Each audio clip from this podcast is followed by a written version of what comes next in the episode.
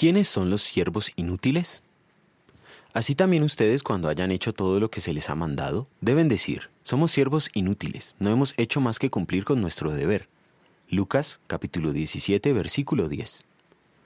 Desde la salida de Egipto hasta el rey David, mientras el santuario de Dios era una frágil tienda hecha de telas, los santuarios paganos eran maravillosas y costosas edificaciones. ¿Cuál era la poderosa motivación que movía a los paganos a edificar impresionantes templos y palacios? Según la Biblia, la primera edificación de gran notoriedad fue la Torre de Babel. La fuerza que movió a sus constructores a emprender semejante desafío fue el de conseguir renombre. Ellos dijeron, construyamos una ciudad con una torre que llegue hasta el cielo. De ese modo nos haremos famosos. Génesis 11:4. Por causa de nuestra naturaleza caída, todos nos inclinamos a procurar ser estimados como más importantes que los demás. Esta forma de pecado, la vanagloria, es el gran motivador detrás de muchas proezas humanas. La vanagloria puede adoptar apariencia de devoción a Dios en, como forma de piedad y de solidaridad con el prójimo. Tal fue el caso de los fariseos que daban sustanciosas limosnas y ofrendas cuando todo el mundo podía enterarse. Así conseguían sentirse halagados de que la gente opine que de verdad eran muy buenos.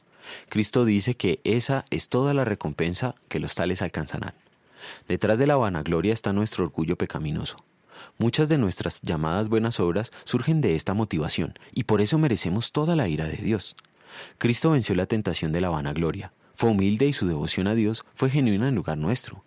En la cruz murió padeciendo el castigo por este pecado nuestro.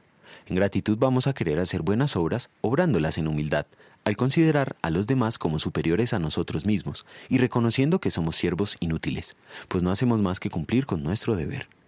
Oremos. Señor, concédeme tal comprensión de todas tus misericordias, que mi corazón sienta verdadera gratitud hacia ti y que glorifique tu santo nombre, no solamente con mis labios, sino también con mi vida, de tal manera que te presente mi cuerpo y alma, corazón y mente, talentos y facultades, juntamente con las ofrendas que te ofrezco, cuando nos congregamos para escuchar tu Evangelio. Todo lo cual es mi culto racional y devoción a ti. Amén.